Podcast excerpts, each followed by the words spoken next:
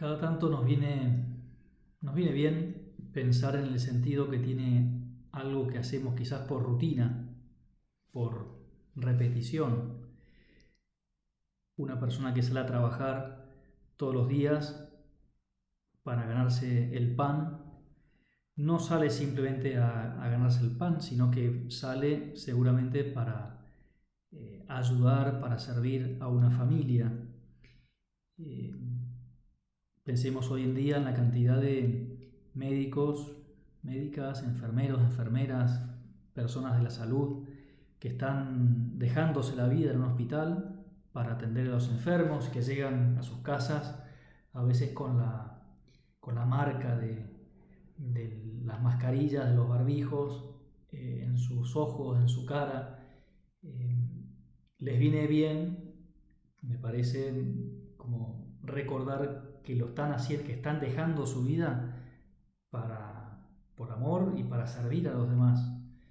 Porque si les falta ese sentido, esa orientación, me imagino que eh, cada día que salen de su casa, lo que menos van a querer hacer es salir, es irse a, a trabajar. En cambio, cuando saben que hay personas, almas, rostros, familias, historias que necesitan de su ayuda, de su acompañamiento, salen con felicidad, salen con un motivo, con una motivación, una alegría particular. También nos pasa en la vida cristiana. Seguir a Jesús, seguir su ejemplo, no es un, seguimiento sencillo. El camino de la cruz que siguió Jesús no fue un camino fácil, la señal del cristiano es la señal de la cruz. Y Jesús siguió esa cruz por amor. Si Jesús llevó sobre sus espaldas esa madera que le picaba, que se le clavaba en las astillas, lo hizo porque había detrás infinidad de almas, vos y yo, la iglesia entera, que estábamos esperando su, su salvación.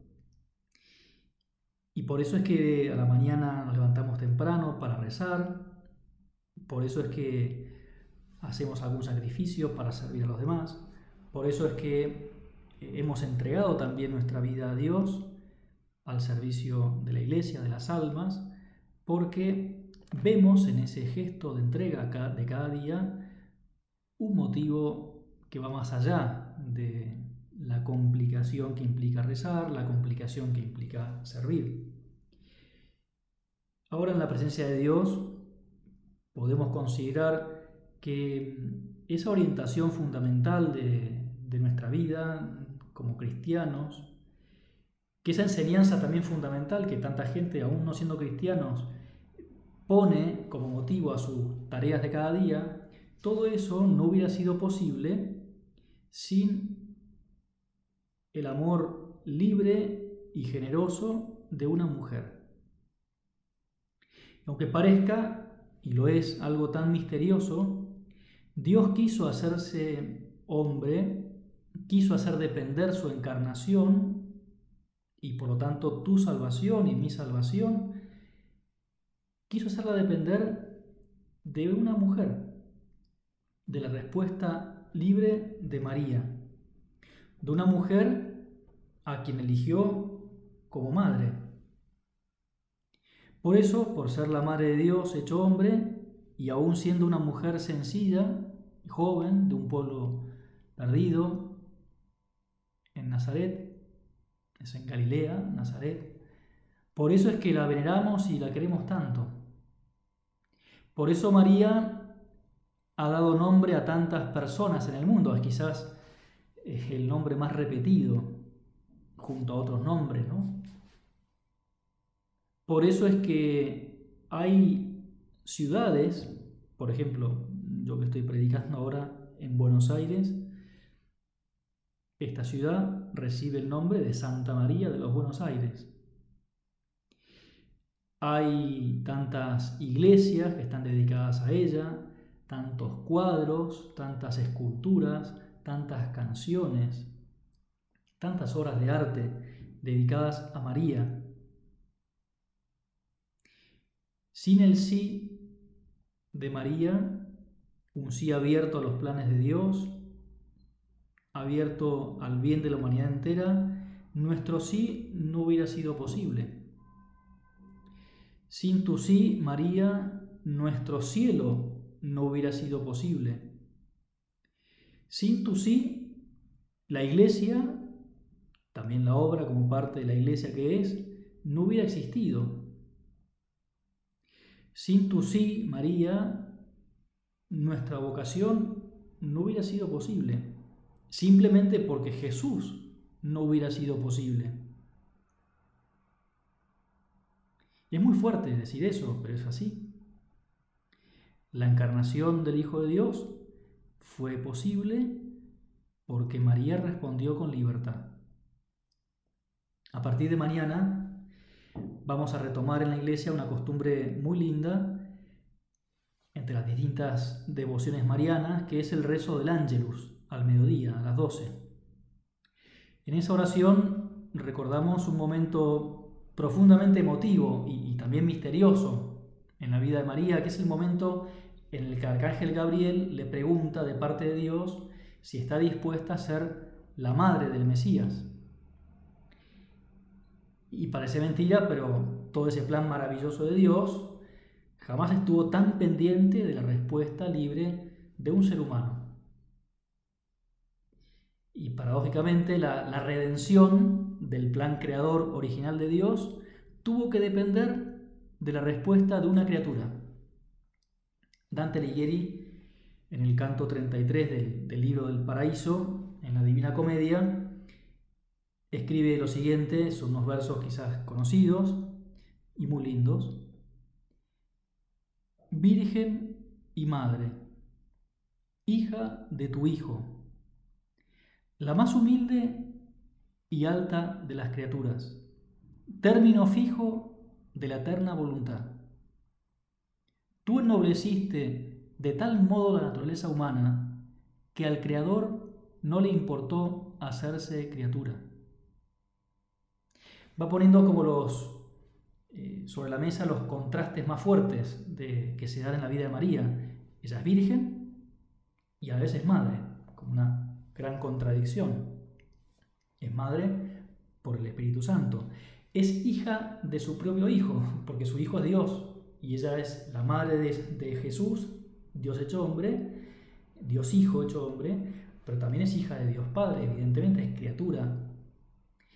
Es la más humilde y la más alta, la que deja su vida al servicio de Dios, totalmente dispuesta a servir a Dios, pero también es la mujer más perfecta, la más alta, es el término fijo de la eterna voluntad. Y acá está la unión entre ese plan eterno de Dios, creador, salvador, que depende en un momento de la voluntad limitada, humana, de una persona. Pero dice esa frase final que es tan linda, tú ennobleciste de tal modo la naturaleza humana que al Creador, a Dios, no le importó hacerse criatura. Esa ya es la contradicción más fuerte, ¿no?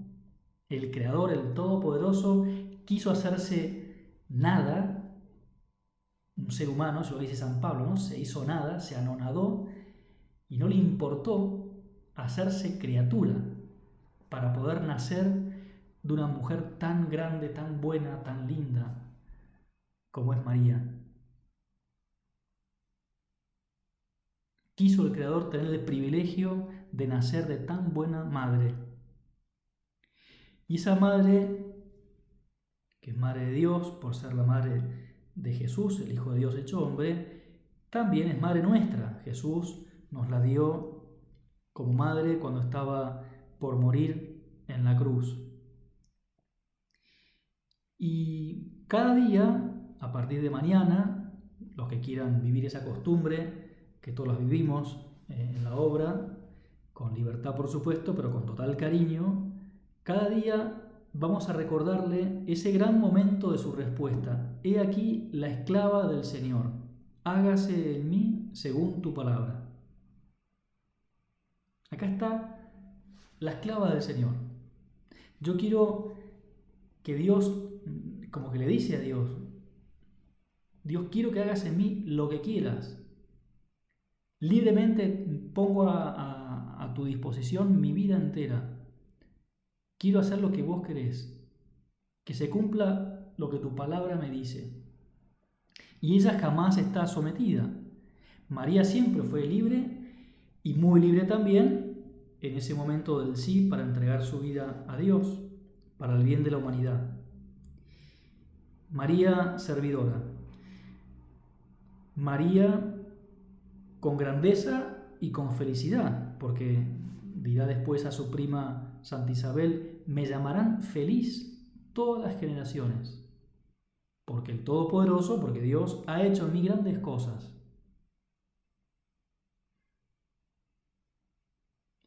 ¿Cuántas veces hemos repetido el Ángelus en nuestra vida?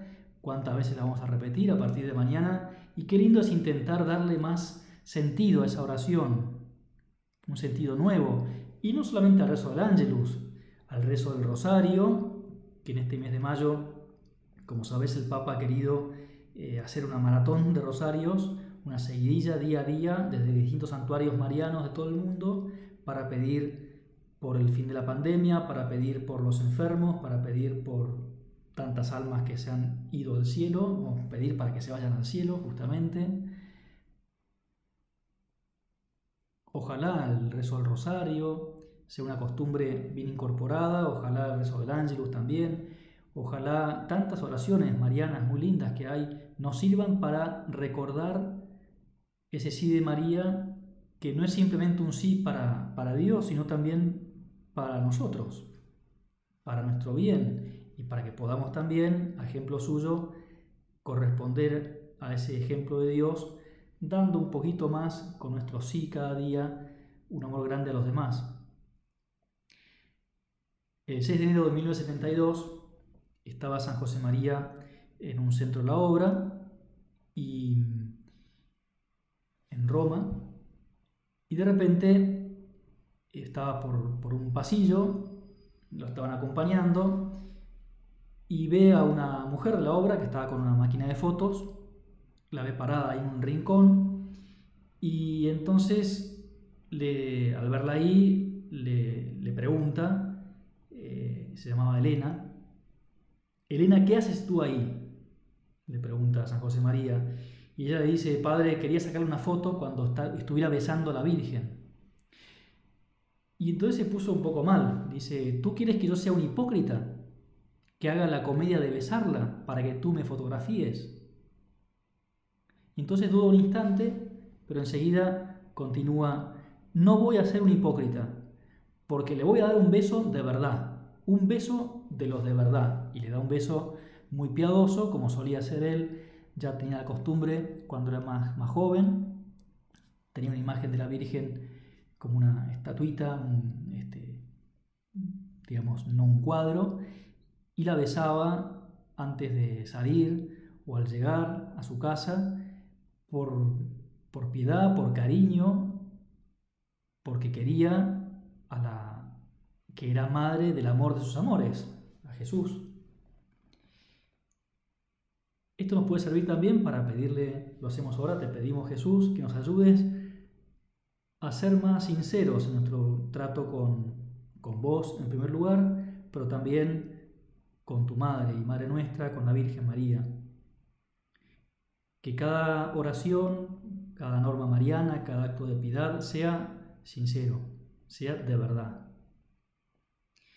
Volviendo a la escena de, de la Anunciación, del Ángelus, un, obispo e historiador de la iglesia, muy antiguo, Eusebio de Cesarea, que murió en la primera mitad del siglo IV, decía, meditando esas palabras de, María, he aquí la esclava del Señor, hágase mí según tu palabra, comentaba, cada uno celebrará a su manera las palabras de la Virgen. Alguno admirará su, constancia, porque efectivamente María siempre fue fiel a esas palabras, otro admirará la prontitud de su obediencia, porque efectivamente dijo enseguida que quería responder a lo que Dios pedía. Otro se va a admirar porque no se dejó seducir por las promesas de un arcángel, espléndidas y sublimes, porque efectivamente no fue vanidosa María, ni se quedó ahí dándole vueltas, ah, qué espectacular, un ángel se me apareció y me dijo de Dios un mensaje tan lindo, no, no se quedó ella eh, como fascinada y, encerrada en, la alegría de, ser tan eh, buena y elegida. El otro no se va a quedar admirado de que María no haya excedido la medida en su resistencia, sino que ha evitado igualmente la ligereza de Eva y la obstinación de Zacarías. En el fondo, admirarse por la fe de María, que supera la desconfianza de Eva a lo que Dios Padre, a Dios le pedía a ella y a Adán, ni tampoco fue esa fe pobre, esa desconfianza de Zacarías, que dudó de que su esposa Isabel estaba embarazada. María fue fiel, tuvo fe grande, una fe que aplastó la duda de Eva, aplastó también la duda de Zacarías. Y seguía diciendo, terminaba este obispo, yo admiro más lo profundo de su humildad. Es verdad, ¿eh? en estas palabras de María, he aquí la esclava del Señor, hágase mí según tu palabra, impresionan, o llaman la atención, admiran eh, su fe, su obediencia, su rectitud, porque no fue vanidosa, pero sobre todo la humildad. La humildad de, que ella, aún siendo una mujer tan grande, tan buena, tan llena de, de gracia, de dones de Dios, de virtudes, puso a disposición de Dios todo lo que ella era, lo bueno que era. ¿Qué significa hágase mí según tu palabra. María, en el fondo, hace un acto profundo de fe, de confianza absoluta en el poder, en los planes de Dios, quizá uno de los actos más grandes de toda la historia de la humanidad. Con esa frase sencilla, María es como que le dice a Dios, mira, toma, toma un hoja en blanco y escribí, Dios, lo que quieras. Lo que yo pueda también, obviamente. No, no pone trabas ni condiciones. Y por eso quizás nos viene muy bien a vos y a mí recordar lo mismo, eso que hizo María, para repetirle a Dios también. Señor, yo quiero también decirte que sí. Como te dije que sí en un momento de mi vida cuando entendía que me pedías, entregar mi vida a vos, a la iglesia, a la obra, también quiero decir que sí hoy y mañana y siempre, con tu ayuda, porque sin tu ayuda no podría nada. Qué alegría volver a decir que sí cada día. Es un buen consejo que daba, por ejemplo, San José María también a tantos matrimonios, cuando le preguntaban, Padre, ¿qué nos aconseja? Llevamos tantos años de casados. Muchas veces decía, sean cada día más novios, un poco más novios. ¿Y qué, significaba eso? Significaba renovar ese amor que se habían prometido, con detalles siempre jóvenes, siempre alegres, siempre libres. Que no se acostumbre el amor a lo de siempre, a la rutina. Qué bueno que es renovar esa entrega de cada día. Es la famosa eh, complementariedad entre el eros y el ágape. Eh, el amor de entrega, a ejemplo de Jesús en la cruz, ese ágape, es un amor exigente, un amor que implica renuncia, un amor que implica eh, desgaste muchas veces. Y, y hay otra, otra expresión de amor que está muchas veces hoy en día muy difundida, que es el amor como eros, un placer, estar bien. Y hay mucha gente que falla en el amor porque no entiende qué es amar. Muchos matrimonios que se rompen, muchos noviazgos que se rompen, muchas vocaciones también de entrega a Dios que se rompen porque confunden el amor con el eros, como un, un estar bien. Y si hoy no me siento bien y mañana tampoco, es que en el fondo no hubo amor. Un matrimonio que lleva quizás muchos años, pero en algún momento empieza a fallar esa eh, confianza, empieza a fallar esa alegría, empieza a fallar ese estar bien, sentirse bien, y entonces dice, no, ya en el fondo no, no había amor, no hay amor. Y no, no es un problema de que no hay amor, es un problema de que quizás no la están pasando bien, quizás les está fallando ese entender el amor de fondo, la entrega, y quizás se dejan llevar por, en el fondo, por el comentario o la sensación, el mensaje que abunda muchas veces hoy en día en tanta gente. Entender un amor muy superficial.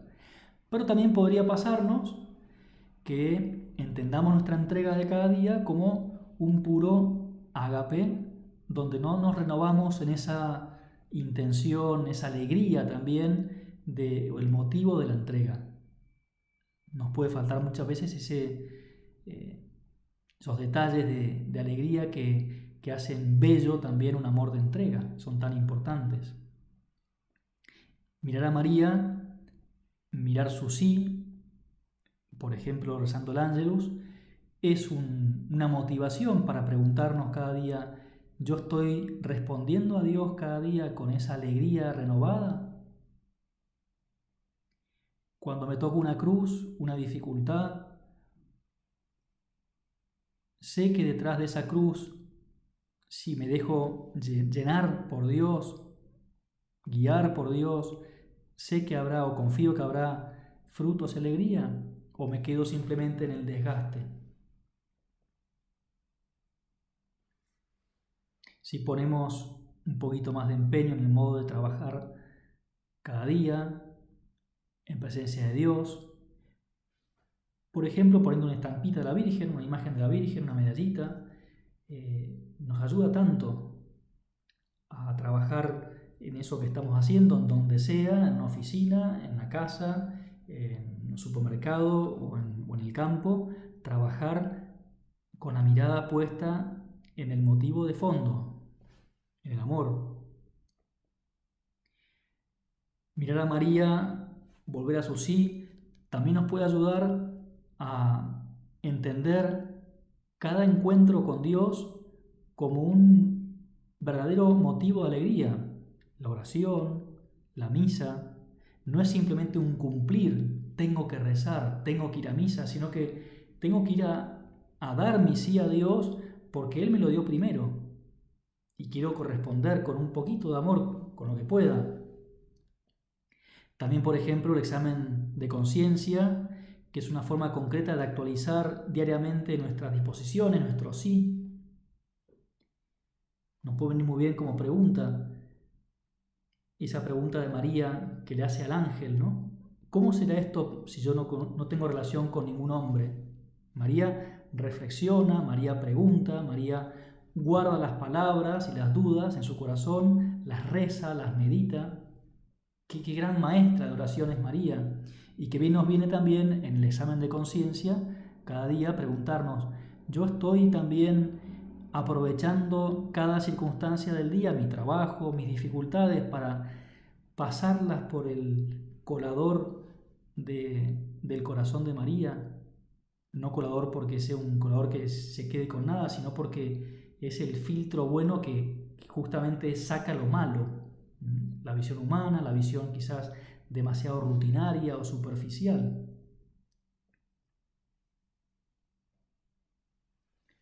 un modo de decirle que sí a Dios sin espectáculo, como lo veía San José María contemplando esta escena del Ángelus. Decía él, veis con qué sencillez, eche anchila domini, y el verbo se hizo carne. Así obraron los santos, sin espectáculo. Si lo hubo, fue a pesar de ellos.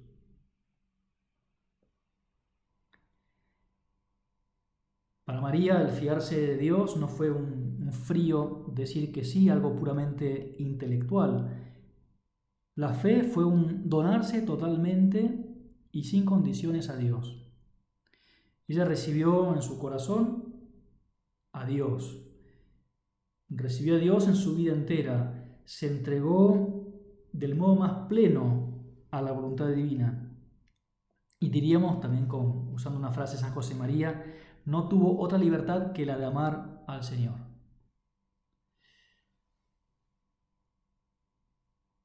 Vamos terminando este rato de oración con una frase también de nuestro Padre que escribe en camino, oh Madre, Madre, con signos de, de exclamación. Con esa palabra tuya, fiat, hágase, nos has hecho hermanos de Dios y herederos de su gloria. Bendita seas. Y bendita seas porque también nos ayudas hoy, y ya al acabar este retiro mensual, a emprender una semana más, un mes más, un año más, una vida entera, emprender cada lucha de cada día con un sentido renovado, con una alegría de saber que nuestros sí cotidianos dan muchos frutos. Son, pueden ser sí, renuncias, sacrificios muchas veces, que a la corta o a la larga generan muchas alegrías en tantas almas.